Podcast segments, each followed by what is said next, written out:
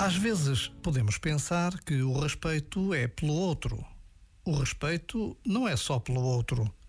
Quando respeitamos alguém, respeitamos-nos também a nós próprios. Ou seja, não se trata de pura generosidade, como o nosso orgulho poderia querer sugerir. Se respeitamos o outro, é por nós próprios também.